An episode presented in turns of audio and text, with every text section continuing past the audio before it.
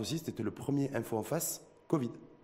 C'était quelques jours après l'annonce qui avait été faite de confiner l'ensemble du pays, donc Le 16 mars, oui, tout à fait. donc tout à fait. deux jours après, vous étiez là le 18 mars, donc 2020. C'est toujours un plaisir d'être là Merci un an beaucoup plus tard. à vous. Et je rappelle que vous étiez là également en début d'année Tout à fait. 2021.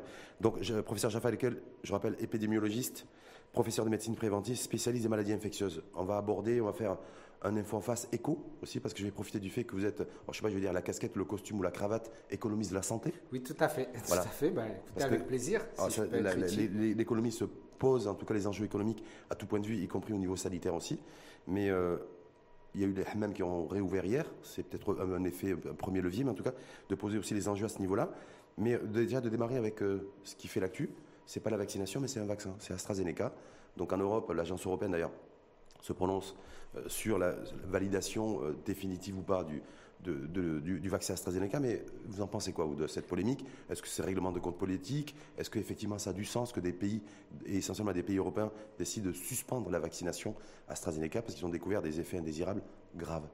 Écoutez, d'abord, le, le principe de précaution s'impose partout. Tous les dirigeants à travers le monde adoptent le principe de précaution quand il s'agit de la santé des populations. C'est normal pour les préserver. Mais il ne faut pas non plus en faire un peu trop. Je crois que vous avez vu la déclaration de l'Organisation mondiale de la santé qui dit Jusqu'à présent, au vu des données présentes, il faut continuer à, vaccin- à vacciner avec le vaccin AstraZeneca. Pour le moment, c'est la Tout précision de l'OMS. Et même l'agence européenne et même la commissaire européenne, elle a déclaré qu'à ce jour, il faut continuer.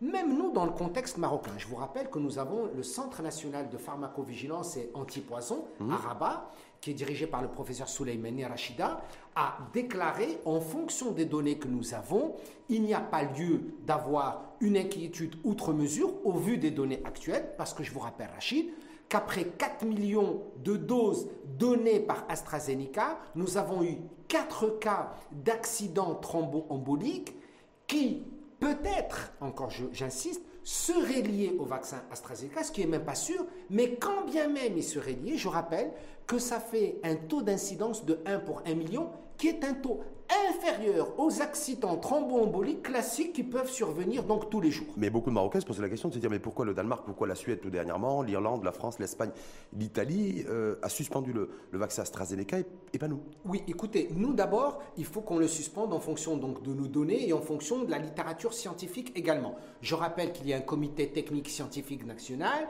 qu'il y a un gouvernement marocain, qu'il y a un ministère de la Santé qui sont souverains pour prendre des décisions au vu des données scientifiques et de la réalité du terrain marocain. Et je rappelle, Rachid, qu'il n'y a à ce jour aucune donnée scientifique fiable qui relie l'accident thromboembolique au vaccin AstraZeneca. Et d'ailleurs, on verra tout à l'heure l'agence européenne, on verra ce que préconisera l'OMS, mais aujourd'hui d'ailleurs, je vous signale que AstraZeneca a été autorisé par l'agence européenne du médicament et regardez dans l'autorisation ce qui est écrit au vu des données actuelles, il y a plus de bénéfices que de risques en prenant AstraZeneca. AstraZeneca. Donc, euh, je crois qu'il faut être prudent. Évidemment, il faut euh, surveiller, mais je crois qu'il ne faut pas créer une psychose dans les populations. Il y a des fois des décisions, et je le comprends, hein, je Mmh. le comprends, des décisions des fois qui sont politiques, qui sont commerciales, Est-ce que vous, il y a une dimension politique dans ce, dans ah, ce Évidemment, dossier-là mais évidemment, dans toutes les gestions de crise, hein, et je crois qu'il faut, encore une fois, avec sérénité, toutes les gestions de crise sanitaire, et on l'a vu, et particulièrement avec la Covid-19, il y a une dimension politique, une dimension sociale, une dimension économique. Nous, les professionnels de santé, on focalise sur la dimension sanitaire, bien évidemment, Hum. mais il faut, il faut voir qu'il y a beaucoup d'enjeux politiques, socio-économiques euh, dans l'approvisionnement des, va- des vaccins, dans des décisions thérapeutiques, dans des décisions de sociales ou, encore économiques. Et la Covid-19 a bien démontré que la crise n'est pas sanitaire. La crise est sociale et économique, Hmm. Oui, également parfois politique. Est-ce que- mais s'il n'y a pas de lien effectivement entre le vaccin et la les, effets coagulants, en tout cas de, de formation de caillots de, de sang, c'est bien ça? Est-ce que quoi qu'il en soit, il y a un lien aussi entre le virus Covid-19, avec le recul qu'on peut avoir avec plus d'un an de, de crise sanitaire Covid, et euh, des embolies pulmonaires des personnes qui sont décédées du Covid Mais vous avez parfaitement raison, Rachid. D'ailleurs, le- le- la Covid-19, ce n'est pas une maladie infectieuse classique. Tous les infectiologues, les pneumos, les internistes, les médecins généralistes, les réanimateurs savent que c'est une pathologie où il y a un côté infectieux, il y a un côté thromboembolique, il y a un côté de vascularite, il y a un côté de maladie générale, entre guillemets, qui provoque des thrombus, hein? qui provoque des atteintes rénales, des atteintes hépatiques, des atteintes neurologiques, on en a des preuves, des atteintes cardiaques. Donc c'est une maladie beaucoup plus compliquée que le côté infectieux en tant que tel. Donc les thrombus, et d'ailleurs c'est pour ça que dans notre prise en charge de la maladie, et, le Maroc a très bien fait les choses, les médecins mm. marocains ont bien fait les choses, on a donné dès le départ hein, les anticoagulants, hein, vous le savez, favoriser ça fait partie donc, il y a, donc il y a un lien entre le virus et le, et le vaccin éventuellement anti-Covid qui pourrait susciter des. Euh, bien sûr, c'est pour ça la fabrication de caillots de sang, on est bien d'accord. Bien sûr, hmm. c'est-à-dire qu'il faut être prudent pour ne pas relier la causalité, ce qu'on appelle nous en épidémiologie la causalité, entre une cause et un effet. Est-ce que ce serait typiquement le, le vaccin ou d'autres choses, ou même la maladie en, en elle-même? Je vous rappelle qu'il y a des gens qui ont développé la maladie entre la première injection avant d'avoir la deuxième et qui n'est pas lié au vaccin. On peut être infecté après donc la première dose. On a eu quelques cas. Hein. J'ai moi-même soigné quelques cas. lundi, Voilà, donc c'est classique. Il faut être prudent avant de relier euh, un effet indésirable à un médicament ou à un vaccin. Et sur, et sur, le vaccin AstraZeneca, on sait quoi au Maroc? Alors, ce qu'on sait. Parce que, j'ai l'impression que des fois, on a plein d'informations ou d'actu qui viennent de l'étranger, mais on n'a pas forcément de data maroco-marocain là-dessus. On, on, a des données sur le nombre de Marocains vaccinés par AstraZeneca et par Sinopharm, quelles sont les populations qui sont concernées. Nous avons des données sur les effets indésirables. Aujourd'hui, la quasi-totalité des effets indésirables, pour vous dire à peu près 99%, eh, d'abord, ils sont rares. Hein? Deuxièmement, ce sont des effets mineurs. On a eu des céphalées, on a eu des frissons, on a eu euh, euh, des courbatures, on a eu une petite fatigabilité. Des choses assez classiques. Classiques. On a eu des rats extrêmement rares. Oui. Donc, bien sûr, de, de ce qu'on appelle de réactions allergiques violentes ou importantes, et de cas thromboemboliques, on a eu 4 cas sur 4 millions. C'est extrêmement rare, ah. voire dire insignifiant. Évidemment, je le regrette pour ceux qui ont développé des effets indésirables, mais dans une dimension de santé communautaire, dans un enjeu de santé publique, eh bien 4 cas sur 4 millions, c'est rien du tout. Qu'est-ce qu'on sait sur le taux d'efficacité, par exemple? d'AstraZeneca ben, Écoutez, on, a des données... Au, Maroc, pas, les, pas les données qu'on peut avoir du Royaume-Uni ou d'autres pays. Alors ça, il faut être très prudent. Pour avoir les données d'efficience, et ça, il faut bien l'expliquer à la population. Oui. C'est pas, on est vacciné après la deuxième dose. Hein. Ceux qui reçoivent une première injection ne sont pas vaccinés. La vaccination, c'est après la deuxième dose. Et mhm. après la deuxième dose, il faut que les gens comprennent qu'il faut qu'ils patientent 3 à 4 semaines pour qu'on mesure le niveau d'anticorps neutralisant, c'est-à-dire le niveau de protection. Quand est-ce qu'on va le savoir?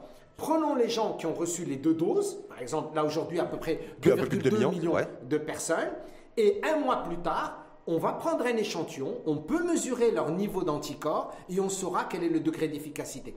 Il semble, il semble, selon les données de la littérature, qu'on peut aller jusqu'à un niveau de 90%, ce qui est une très très bonne chose. Je vous rappelle, hein, Rachid, que l'OMS déclare qu'un vaccin est efficace dès qu'il dépasse 50% de protection des Aujourd'hui, aujourd'hui, on est dans l'incapacité au Maroc de dire voilà, le, vaccin AstraZeneca permet de, le développement d'anticorps pour une durée de X. Non, même à l'échelle mondiale, hein, à l'échelle mondiale, on sait qu'on qu'on va être protégé pendant plusieurs mois. On ne sait pas est-ce que ça va durer des années. On ne sait pas quel est le niveau de protection. On, ce qu'on sait, c'est quel est le niveau de protection au fur des études phase 3 qui ont été faites. mais, chaque pays va mesurer le niveau de protection. On saura en moyenne qu'avec AstraZeneca, on va aller de 70 à 90% donc de protection des populations ayant reçu les deux doses. C'est ça ce que nous savons aujourd'hui. Est-ce qu'il est intéressant et important de savoir aujourd'hui quel est le taux d'efficacité de la première dose compte tenu, parce qu'on va, on va, on va glisser d'ailleurs sur, sur ce terrain-là, que l'approvisionnement en vaccin va devenir extrêmement compliqué? Oui. Donc du coup, on a des données à travers le monde qui nous dit que l'AstraZeneca, taux d'efficacité première dose, autour de 80%, 82%. Oui, oui, tout à fait, tout à fait. C'est-à-dire qu'on sait qu'avec entre guillemets, l'avantage de AstraZeneca, c'est qu'avec déjà la première dose, le niveau donc de protection est très élevé après la première dose et que la deuxième dose ne fait que conforter ou asseoir l'efficience de la première. Ce qui n'est pas le cas de d'autres vaccins qui ont une première dose qui va donner un niveau de protection qui n'est pas très élevé, mais c'est la deuxième dose qui conforte et augmente le niveau de protection. Quand, si je sais qu'AstraZeneca, première dose, une efficacité autour de 70-75%, et la deuxième dose, je vois ça là, je suis en train de regarder mes notes, 85%, et je sais en même temps que je ne vais pas recevoir du AstraZeneca euh, pas, avant la deuxième quinzaine d'avril. Alors, je fais quoi Écoutez, avec ces données-là. Hein. D'abord, avec ces données, il y a une chose très importante pour rassurer les gens. Je pense que il faut s'inscrire dans une dynamique, et je t'en remercie, de communiquer, mais également d'expliquer et de rassurer, et au contraire, des fois de dire prudence. Avec AstraZeneca, la première dose nous permet un niveau de protection élevé. Hmm. Lorsqu'on ne peut pas avoir la première dose au bout d'un mois, il faut qu'on sache qu'on peut aller jusqu'à 9 à 12 semaines entre la première et la deuxième dose, c'est-à-dire... Ça, on le sait grâce aux Anglais. Exactement, on le sait, grâce pas, grâce à, pas grâce à le, pouvoir public à nous. Non, nous mais on le sait grâce, grâce aux données internationales que nous pouvons rester jusqu'à 12 semaines, c'est-à-dire nous avons, c'est pour ça qu'il faut rassurer les gens, que nous avons devant nous 3 mois dans le cas où il y a, et ça c'est à l'échelle mondiale, c'est pas à l'échelle du Maroc, où il y a des fois des difficultés d'approvisionnement, d'avoir donc le vaccin. Et je vais plus loin, Rachid, pour rassurer les gens et expliquer d'un point de vue scientifique. Admettons que nous n'avons pas de deuxième dose d'un vaccin dont nous, avions, dont nous avons reçu la première dose. Qu'est-ce qu'on fait s'il n'y a pas le même vaccin? Il est possible scientifiquement d'avoir un autre vaccin qui nous permettra des anticorps protecteurs et ça sera une décision de la commission scientifique. tous, les, tous les scientifiques dans le monde ne sont pas d'accord avec ce que vous venez de dire. Hein. Tout à fait. Les, scientifiques sont très partagés là-dessus. Exactement, je, le dis. Si on a démarré avec Astra, il faut finir avec Astra. si on a démarré avec Sino, il faut terminer avec Sinopharm. Parce qu'il y, a une logique, il y a une logique de modalité d'action. Mais il faut voir quelle est la finalité. Quand on a un objectif, la finalité, c'est d'augmenter la protection des gens grâce à des anticorps protecteurs ou neutralisants. Mhm. Ça, c'est la finalité. Mhm. Le moyen d'arriver, c'est la vaccination. Dans ces vaccins, il y a des modalités d'action qui sont différentes. La logique voudrait que si vous avez pris une première dose d'un vaccin A, il faut qu'on ait une deuxième dose d'un vaccin A. Ça, c'est la logique. Mais nous savons que scientifiquement, si la finalité, c'est d'augmenter le niveau de protection par les anticorps, techniquement, scientifiquement, si un vaccin produit des anticorps, si on utilise un autre vaccin qui a la même finalité, on devrait avoir. On l'a pas testé sur le terrain, Rachid. Oui. On ne sait pas. On ne sait pas. Mais en théorie. Est-ce qu'on va devoir y aller, nous? Est-ce que la configuration dans laquelle nous sommes aujourd'hui. pas, que nous. Plusieurs pays à travers le monde pourront, des fois, shifter d'un vaccin vers l'autre. Ce que je veux dire, c'est que techniquement, c'est pas c'est pas une contre-indication. C'est pas dangereux. C'est pas une contre-indication, c'est pas dangereux. C'est-à-dire que scientifiquement, il n'y a rien qui l'interdit. Maintenant, voyons sur le terrain peut-être que je me trompe. Peut-être que sur le terrain, on s'apercevra que si on prend le vaccin A, première dose, et la deuxième dose, c'est un vaccin B, l'efficacité globale, la finalité globale, sera inférieure. Et peut-être que non. Est-ce que vous pensez que nos pouvoirs publics doivent euh, réfléchir à un petit moi, je pense que oui. Je pense que le pouvoir public, grâce, encore une fois, euh, moi, je ne suis, moi, c'est, je, je, parle à titre individuel et en tant, que, professionnel scientifique, et épidémiologiste, professionnel. Euh, à ce moment-là, c'est à la Commission nationale technique et scientifique de prendre la décision. Euh, si on me demande mon avis, je donnerai mon avis. Sinon, c'est à eux de prendre la décision. Mais que scientifiquement, aujourd'hui, il n'y a pas de données qui contre-indique ou qui dit c'est impossible de prendre une première dose d'un vaccin 1 je, et ensuite je rappelle que le discours entre données chiffrées qu'on a, on sait très bien que tous les labos pharma qui ont développé un vaccin anti-Covid, euh, tout confondu en termes de capacité de production, c'est 10 milliards de doses à fin 2021. Tout à fait. Ce qui est largement insuffisant parce que la demande est beaucoup plus forte. Tout à fait. Ça veut dire que la pénurie des tensions sur le marché des, vaccins va durer jusqu'à la fin de l'année. Euh, mais Rachid, moi j'irai même plus loin. Attention, imaginez que la protection que les données scientifiques nous montrent dans les prochains mois, euh, qu'il est nécessaire, comme pour la grippe saisonnière classique, de vacciner chaque année. Et dans ces cas-là, c'est pas 10 milliards, c'est beaucoup plus. Et hum. dans ces cas-là, la pression va augmenter. Et dans ces cas-là, effectivement. il va falloir qu'on change de paradigme dans façon de faire pour à ce moment-là planifier comment on va faire. Hein, planifier quoi? Mais planifier comment je vais m'approvisionner ou planifier comment je peux produire ou coproduire du vaccin chez moi Comment je peux m'approvisionner, coproduire, coproduire. Mais d'abord coproduire, non? Mais évidemment, moi, nous, nous avons une très bonne industrie pharmaceutique au Maroc. Rachid, je vous rappelle que l'industrie pharmaceutique marocaine exporte qu'elle a toutes les compétences nécessaires et il faudrait continuer. Industrie pharmaceutique aussi qui investit très très peu dans la recherche et développement. Industrie pharmaceutique aussi qui investit très très peu dans l'innovation. Professeur Jaffa Donc moi je me dis aujourd'hui, je ne comprends pas pourquoi Sputnik 5 par exemple, il y a une commande d'un million de doses qui est passée a priori, je ne le dis pas officiellement, en tout cas officieusement, mais un petit peu plus, un, Million, un, million, et demi. Oui, tout à fait, un, un peu plus. Voilà. Et en même temps, euh, Sputnik 5 qui a été validé au niveau de différents pays européens, oui. eh bien, a annoncé qu'ils allaient il y a des deals qui sont passés avec des sociétés européennes, italiennes et françaises pour coproduire ou produire tout court en France ou en Italie du vaccin Sputnik 5. Oui.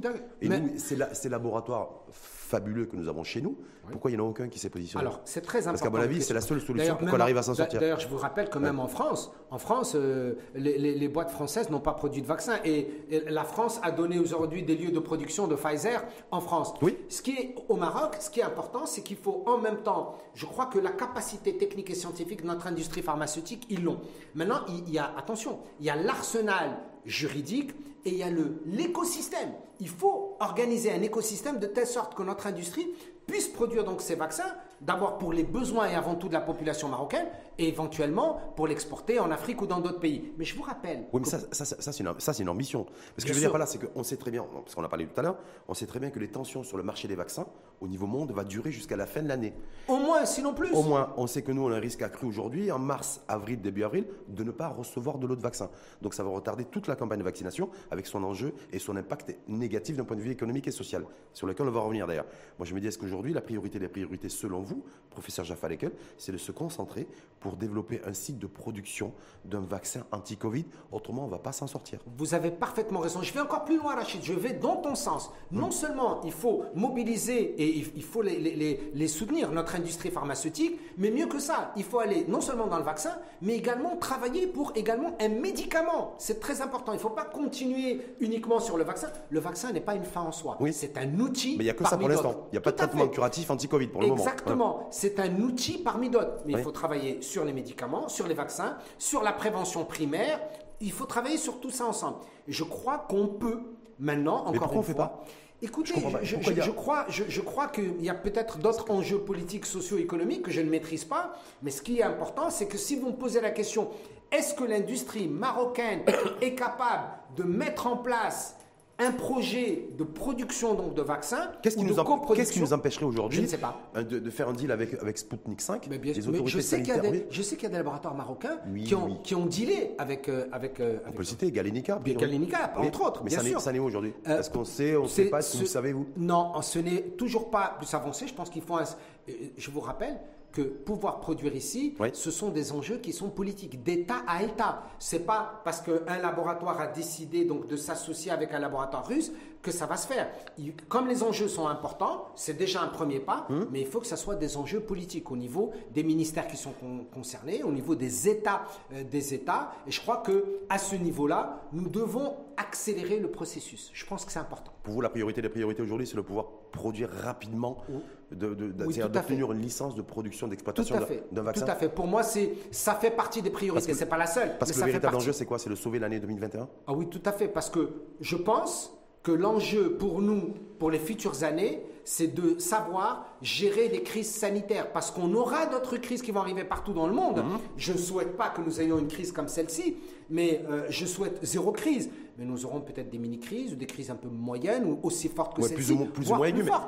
mais ça coûte combien de- de- d'obtenir, par exemple, la licence de production de Sputnik 5 ou de, ou de Sinopharm ou d'AstraZeneca ou de Moderna? Alors, alors ça, peut, ça, ça Ça peut coûter cher? Ça peut coûter extrêmement Très cher. cher, c'est-à-dire? Ça peut coûter très très C'est cher. en, mi- en millions ou en milliards? Ah non, 100 milliards. Ah, 100 milliards. Ah, oui, ça Ah oui. peut coûter très cher. Pourquoi? Parce que les enjeux, les enjeux euh, sont à, à- à l'échelle régionale. euh, c'est pas, c'est pas à l'échelle d'un pays. C'est ensuite euh, pouvoir, c'est, le maintien, euh, c'est les licences, c'est l'autorisation de maintenir ces licences, c'est l'autorisation de les garder pendant un certain nombre d'années avant qu'elles tombent dans le domaine public. C'est extrêmement, c'est beaucoup d'enjeux financiers, mais des enjeux politiques. Mais parfois, parfois, il y a aussi des enjeux humains. Et les enjeux humains, à mon, sens, doivent avoir la primauté sur l'enjeu économique ou l'enjeu social. Et là, aujourd'hui, nous sommes dans une situation où il y a un enjeu humain extrêmement important à l'échelle planétaire, y compris dans le contexte marocain. Il faut vacciner au plus vite Oui. et le maximum de personnes. Ou sinon, si nous n'atteignons pas l'immunité collective le plus rapidement, Mais là, voilà. les efforts auront été vains. Au mois de mai, c'est pas possible. On le sait d'ores et déjà.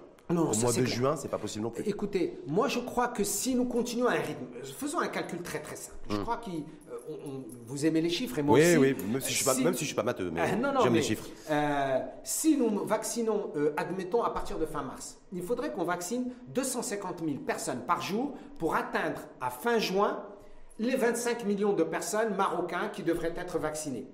Un mois plus tard, on va mesurer leur niveau de protection, il sera, euh, il, il sera élevé et donc on aura atteint cette fameuse immunité collective. Et là, on sera, euh, j'allais dire, encore plus à même, c'est l'État qui décidera, c'est le gouvernement donc qui décidera de dire comment on peut revivre normalement sur le plan économique, social et sanitaire. Mais pas avant. C'est c'est impensable. À- à- au rythme de 250 000 par jour. Aujourd'hui, je suis à un rythme de 50 000 jours. Oui. Donc, Et je vais rester sur, certainement, certainement, je suis pas devant, hein, mais je vais rester sur un rythme de entre 40 et 50 000 vaccinations jour, au moins pour un mois. voilà, si on n'a pas mois effectivement Donc tout ça, ça va retarder l'échéance. Évidemment, Oui. ça va retarder. Et c'est pour ça que on en avait d'ailleurs discuté chez vous. C'est raisonnablement si on me dit, écoutez, la- euh, tout sera super réglé en été. euh, non, j'y crois moins. Je pense que plutôt dans le meilleur des cas, euh, à, à la fin de l'année, mais pas avant. Pas C'est-à-dire- avant. Ce sera. C'est-à-dire que selon vous, on aura vacciné 25 millions de personnes, puisque c'est la population cible Oui. euh, globale. Oui. À quelle échéance? À quel horizon? Euh, écoutez, encore une fois, si on me dit qu'on va être livré, la- si on me dit qu'on ne sera pas livré, ben, je vais vous dire non. Non, bah, on sait très bien qu'aujourd'hui, on ne sera pas livré d'ici la fin du mois, que si on a des doses. Mais, j'aimerais sera- bien, mais Oui. c'est important d'entendre le ministre de la Santé qui nous dise quand est-ce qu'il pense que nous serons livrés. Peut-être que s'est- il s'est pas s'il exprimé nous là-dessus. donne, nous, nous, on, on- on soutient l'action du gouvernement et du ministère de la Santé, Ouais. on aimerait avoir cette info pour savoir s'il nous dit ben, je vais recevoir euh, 10 millions de doses dans une semaine ou plutôt 100 000 doses euh, dans 3 ou 4 jours. Je, je n'en ai aucune idée. Mais si nous savons Mais vous avez des infos, vous, là-dessus? Non, non, je, je, j'ai Oh, pas. Non, non. oh.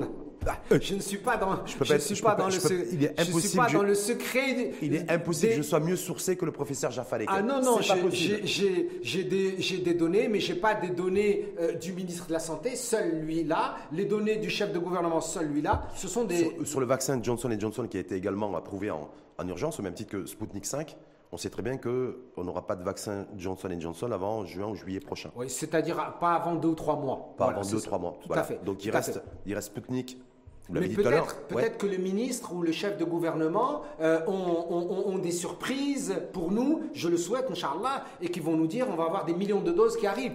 Parce que si on n'a pas 6 millions de doses qui arrivé, que vous avez bien dit, Hmm. on va passer de 250 000, 150 000, 100 000 vaccins par jour, peut-être à 50 000 par jour, et à un moment ou à un autre, eh bien, on aura atteint euh, le maximum de personnes à vacciner, Hmm. mais pas la population cible. Je rappelle que la population cible, c'est 25 millions de personnes à En vacciner. tout cas, à ce jour, 8,5 millions de doses nous avons reçu, 7 millions de doses d'AstraZeneca et 1,5 million de Sinopharm.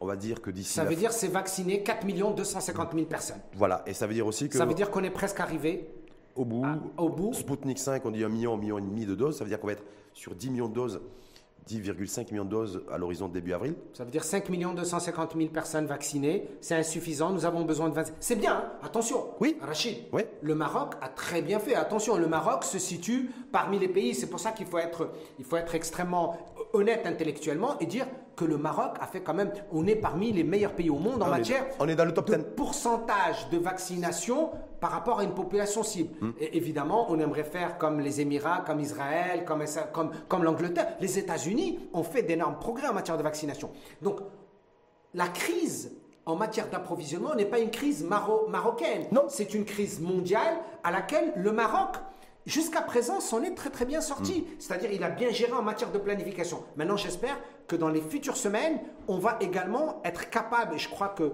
le Maroc est capable, de trouver un moyen pour s'approvisionner, pour qu'on puisse continuer ce qu'on a très bien commencé, cette stratégie vaccinale. Parce que c'est l'enjeu économique.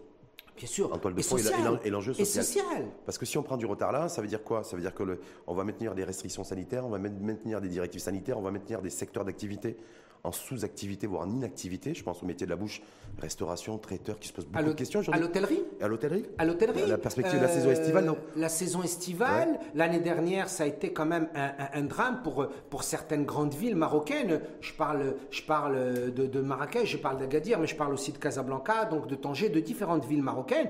Ça a été également un drame pour les petits commerces. Il faut penser aux petits gens, il faut penser aux serveurs dans les cafés, il faut penser aux, aux- aux- aux- aux il faut penser même aux personnes qui ont, eux, qui étaient des propres entrepreneurs et qui travaillaient avec de grosses structures et qui n'ont plus de commandes et, qui, et qui ont quand même des salariés. C'est vrai que l'État a aidé. Hein, il faut Oui, reconnaître, indemnités. on Mais, a- mais- mais vous, l'enjeu aujourd'hui, je me dis, moi, d'ici un mois, on aura 4 millions de personnes qui auront reçu les deux, deux doses en fait. Oui. Euh, Est-ce que je peux lever un peu les barrières un petit peu? Je, je crois qu'il faudra. Lever un peu le confinement, encore un une peu fois, alléger. Il y a les je- qui ont été autorisés hier à, à réouvrir à Casablanca. Ouais. Oui, ah, Bonne je, chose. je- vous rappelle qu'ils étaient ouverts à Rabat. Oui, mais pas Casa. C'est pas Casablanca. Je veux dire, euh, si vous faisiez un- un- une heure de route, euh, vous pouviez aller au hammam. Mm. Euh, je veux dire, euh, c'est bien. C'est bien d'alléger. Encore une fois, je ne suis pas, c'est important, hein, je ne suis pas pour une levée totale des restrictions à l'heure actuelle parce que nous n'avons pas encore suffisamment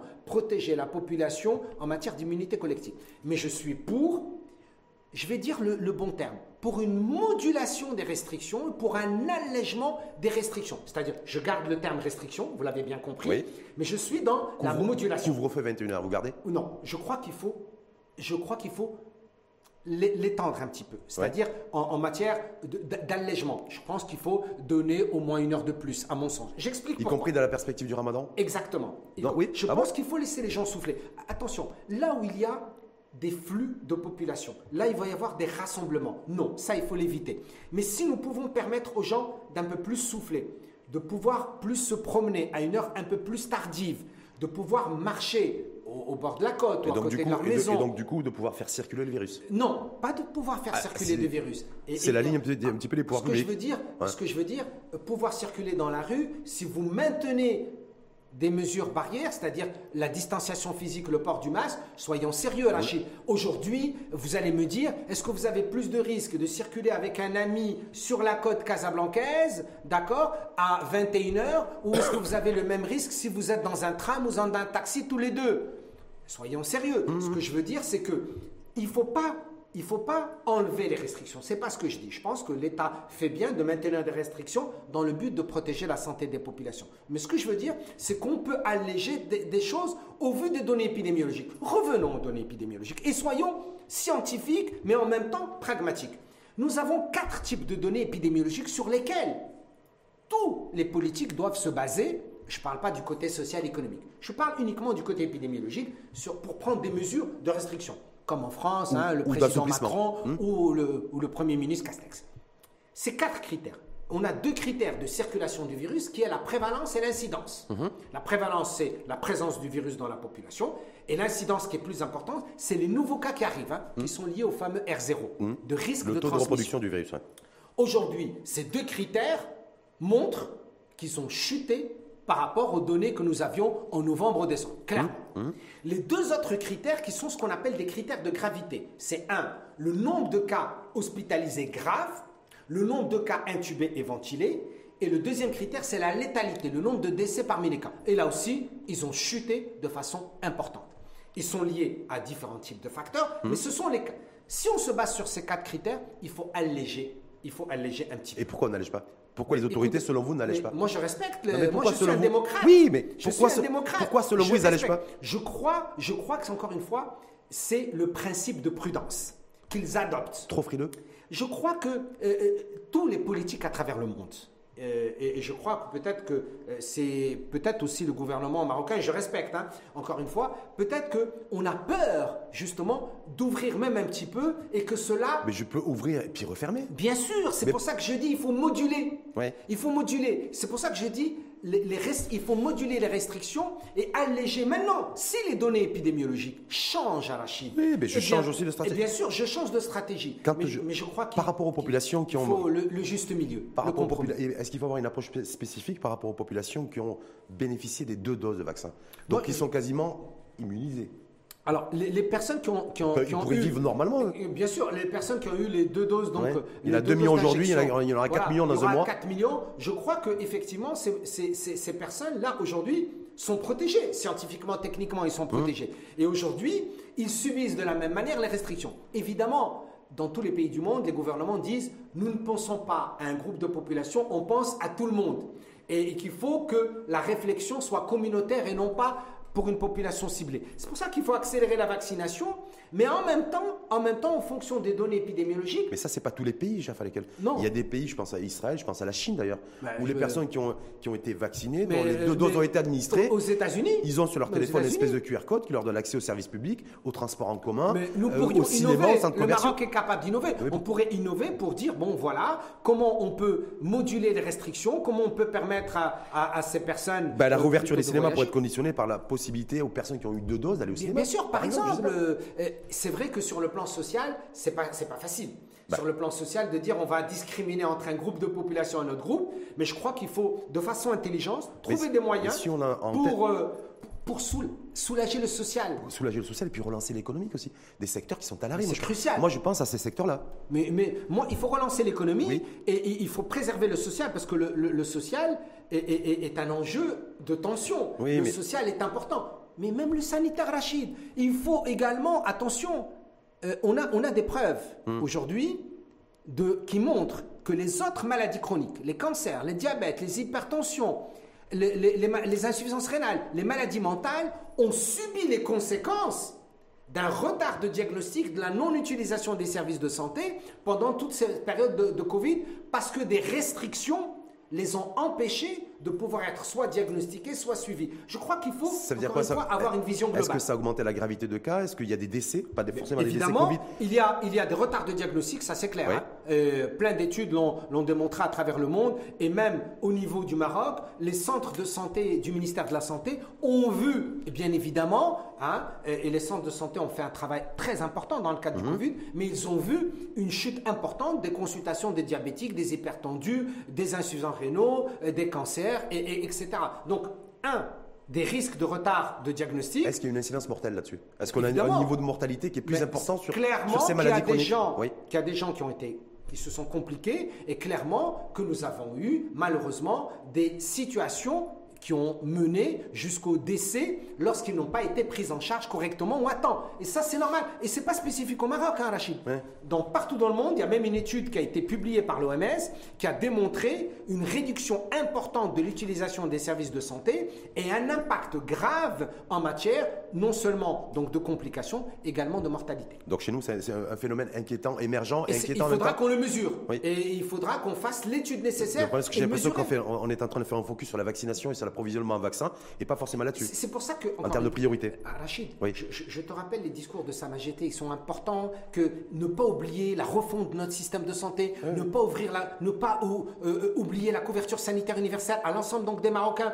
C'est-à-dire, Sa Majesté a demandé une refonte du système de santé en disant, on a fait, et c'est c'est lui qui a donné les orientations pour la vaccination, pour sa gratuité, Hum. pour le protocole thérapeutique, pour le comité de veille stratégique et économique, c'est-à-dire pour toute la relance sociale et économique, mais en même temps, il a dit, et c'est important que le gouvernement également aille dans ce sens, et je pense qu'il faut qu'on le soutienne dans ce sens. Attention, faisons une refonte de notre système de santé, augmentant la couverture sanitaire universelle et occupons-nous des maladies chroniques qui, je le rappelle, Rachid, 78% des décès au Maroc sont liés aux maladies non transmissibles. 78% des décès. 78% des décès au Maroc sont liés Première, aux maladies de, non première cause de mortalité chez nous, c'est c'est- ce sont les maladies cardiovasculaires, et puis ensuite, le diabète, les cancers, l'insuffisance rénale. Et je vous rappelle que ces ma- maladies représentent la plus grosse dépense des organismes de prévoyance sociale, c'est-à-dire donc de, de la CNSS, de la CNAM, de l'Agence nationale d'assurance maladie et des assurances. Ce sont ces maladies chroniques qui coûtent le plus cher aux Marocains et qui vont gréver leur budget. Je vous rappelle que plus de la moitié des dépenses en santé au Maroc sont supportées par les ménages eux-mêmes. hein. Complètement. C'est pas par les assurances. Non, pas par les systèmes de protection. N'oublions pas les autres maladies chroniques. Bien sûr, on doit absolument lutter et combattre la Covid-19, la vaccination, les mesures barrières, mais en même temps, gardons cette vision globale de politique de santé où on doit s'occuper des autres pathologies. C'est extrêmement important. Hum. Et, ça sera certainement important, euh, ça va redevenir important, me semble-t-il, lorsqu'on aura atteint l'immunité collective, que vous avez, vous, projeté, pas avant l'automne prochain. Voilà. Et, et- et ce que je dis, c'est que je pense également que le prochain gouvernement, ben, je pense que le gouvernement actuel fait de la santé bien sûr une priorité, mais je crois, hein, à Rachid, rappelez-vous ce qu'on a dit aujourd'hui, deux- 18 mars 2021, j'ai j'ai aucun doute que dans le prochain gouvernement, hein, qui sera nommé par Sa Majesté, la santé sera vraiment au cœur, au cœur de la politique globale. L'éducation est importante, tous les mhm. autres départements ministériels. Mais la santé aujourd'hui, il a été montré avec cette crise est-ce qu'il faudra, nécessairement augmenter sensiblement le budget oh, de la santé qui est de 2 milliards d'euros? Je pense qu'il faut... 20 milliards dirhams. Euh, euh, non, aujourd'hui, le budget de la santé est aux alentours de 21 milliards de oui, 21 milliards dirhams. D'accord Mais je vous rappelle que les dépenses globales de santé au Maroc, c'est 62 milliards de dirhams. Donc ça veut dire que le budget global du ministère de la Santé ne représente que 30% du budget global de dépenses de santé au Maroc. Il faut faire la différence entre le budget du ministère et les dépenses de santé. C'est le budget qui est trop faible ou c'est les dépenses qui sont, trop élevées? Non, non, non, les, dépenses ne sont pas, quand on voit le, ratio, le ratio dépenses par capita, hein, c'est-à-dire combien de dirhams par habitant, euh, c'est encore, encore faible. Bien sûr, beaucoup de progrès ont été faits. Attention, hein, le budget du ministère de la Santé a augmenté de 38% au cours des cinq dernières années. C'est une très très bonne chose. Mais c'est encore insuffisant. Maintenant, il faut prioriser encore une fois la santé. Pourquoi? Parce que le chantier énorme de la couverture sanitaire universelle, qui est un chantier qui est porté par Sa Majesté, qui a été demandé par Sa Majesté, va demander beaucoup de sous. Hein. Il va demander de l'argent, il, va, il va demander de l'intelligence. 50 milliards de dirhams oui, il va demander de, l'intelligence en matière de nouveaux paradigmes d'organisation du système de santé entre le public, le privé et le citoyen. C'est-à-dire. Beaucoup de flexibilité. Il faudra que le trépied demande, besoin et offre soit revu d'une autre manière en faveur d'abord des plus vulnérables et, des populations euh, qui sont aujourd'hui exclues du système donc, de santé. Euh, et donc, vous verrez qu'à partir de, de 2022, on n'aura pas le choix que réorganiser totalement notre système. Donc après le virus et après la, campagne de vaccination, euh, on a, tout ça, ça va continuer? Donc ça, va remettre en branle toute notre, ah, notre approche en matière de, système sanitaire. Je crois que c'est un beau cas d'école, la, la Covid-19. D'abord, elle a montré que le Maroc a fait des choses extraordinaires. Il faut, mm. être, il faut être honnête. Le Maroc a, a, bien, bien fait les choses. Évidemment, nous voudrions toujours améliorer, optimiser. Mais ce qu'il a montré également, à travers tous les pays du monde, c'est que les systèmes de santé ont été totalement ébranlés, partout, même dans les pays, mmh. dans les pays qui ont les moyens. Mmh. Et c'est l'occasion dans tous les pays du monde, et c'est l'OMS qui le préconise, également chez nous, et ça a été préconisé et même demandé par Sa Majesté il faudra revoir beaucoup de choses dans notre système de santé. Pas parce que les choses sont mal faites, pas du tout. C'est parce qu'aujourd'hui, on doit s'adapter. On dit que la première décision, ça serait déjà de, de, faire en sorte que notre système de santé ne soit plus aussi suradministré. Euh, oui, je crois qu'il faut qu'il ait plus de résilience et, vous savez. Mais moins de fonctionnaires, moins étatisés. Oui, et, qu'il soit plus régionalisé. La région mmh. devra jouer un rôle extrêmement important avec les agences régionales donc de la santé. Il faudra que l'ANAM ait un nouveau statut. Il faudra probablement que ça soit le ministère de la Santé et, des Affaires sociales ou le ministère de la Santé et de l'Assurance Maladie, hum. ou le ministère de la Santé et de la Solidarité, oui. par exemple. Oui, mais en même temps, il ne faut pas, il faut pas quitter les yeux l'innovation, la recherche et développement. Bien sûr. Voilà. Évidemment. parce que la restructuration sans intégrer ça. Beaucoup de connexions avec les universités, je crois. Le ministère de la Santé et le ministère de l'Enseignement supérieur et de la Recherche scientifique sont, à mon sens, des ministères qui sont cruciaux comme les autres, bien évidemment, mais ils ont des liens particuliers. Sans oublier les acteurs de l'industrie aussi, parce qu'il faut une vraie, une vraie combinaison entre, il faut s'ouvrir sur le privé. il faut s'ouvrir sur le privé. Pas. On a des, il y a des résistances, des égaux meurtriers. Écoutez, le partenariat public-privé va sauver également le système santé. Les médecins qui travaillent dans le privé, les structures de soins dans le privé. Il nous a pas sauvé en matière de, de, pour contrer le virus. Il nous a pas sauvé pour trouver un vaccin. Donc c'est pour ça que ça m'interpelle. Il, faut, il, faut les, il faut impliquer le secteur privé, Rachida. Euh, le secteur privé joue un rôle très important au Maroc et particulièrement dans la santé. Hein. Je pense qu'ils ont contribué dans la Covid hein, oui, À, prendre en charge des patients, à faire beaucoup de choses. je crois par rapport à l'industrie pharma, je pense que l'industrie pharma doit, revoir entièrement son modèle et ne pas rester sur des. Bien sûr, il faut, mais il faut les soutenir également. Oui, oui. Il faut donner de l'argent public? Non, c'est pas de l'argent. Oui. Le soutien, des fois, c'est simplement lorsque le, excusez-moi du terme, le carcan administratif est allégé hum. et soulagé. Encore une fois, ils sont en train de dématérialiser la, les autorisations de médicaments mis sur le marché. Il, y a plein de choses qui sont en train Il ne faut pas que des AMM mettent des mois. je crois que même, attention, le ministère a fait des efforts, il faut le reconnaître. Mais je crois que nous sommes là également pour faire de la critique constructive. Complètement. Dans le bon sens du et terme. Ne pas, et ne pas être cantonné sous la sous-traitance à fabriquer que du générique. On est bien d'accord On est tout être à fait plus ambitieux. Tout à fait. Et innover. Et innover. Merci infiniment. Avec plaisir. Professeur Jaffa Lekel, épidémiologiste, professeur de médecine préventive, spécialiste des maladies infectieuses et économiste de la santé, qui a rappelé aussi, parce que c'était extrêmement important aussi, qu'il y avait d'autres maladies chroniques qui avaient été laissées sur le côté depuis plusieurs semaines, voire plusieurs mois, et qu'aujourd'hui on en paye le, prix fort. Tout à fait. Et qu'il faut en être parfaitement conscient et essayer de réajuster aussi la, la gestion Covid, euh, compte tenu que les hôpitaux, les cliniques sont, sont moins sous pression et euh, pour prioriser ces personnes aussi qui, sont, euh, qui ont des pathologies chroniques qui peuvent être extrêmement graves et qui peuvent amener aussi à la mortalité. Et aussi, Rachid, je pense que c'est important et tu le fais très bien. Il faut qu'on communique et communiquer plus. Expliquer à la population. Je crois, euh, dans, dans, un souci non seulement de, de, de, transparence, de solidarité, je crois que c'est aussi le rôle du gouvernement. Toi, tu le fais bien, mais le, le, le gouvernement, le ministère de la Santé, ils font les choses, mais il faut communiquer encore et expliquer pour les faire adhérer à la vaccination, à une politique publique, à beaucoup de choses. Si nous n'expliquons pas, nous créons des fois une méfiance injustifiée mhm. et la méfiance, malheureusement, ne crée pas l'adhésion dont on a besoin aujourd'hui. Quand je dis adhésion, veut dire également solidarité. Complètement. Merci en tout cas infiniment Merci à, vous. et à très bientôt. À très vite, bien sûr.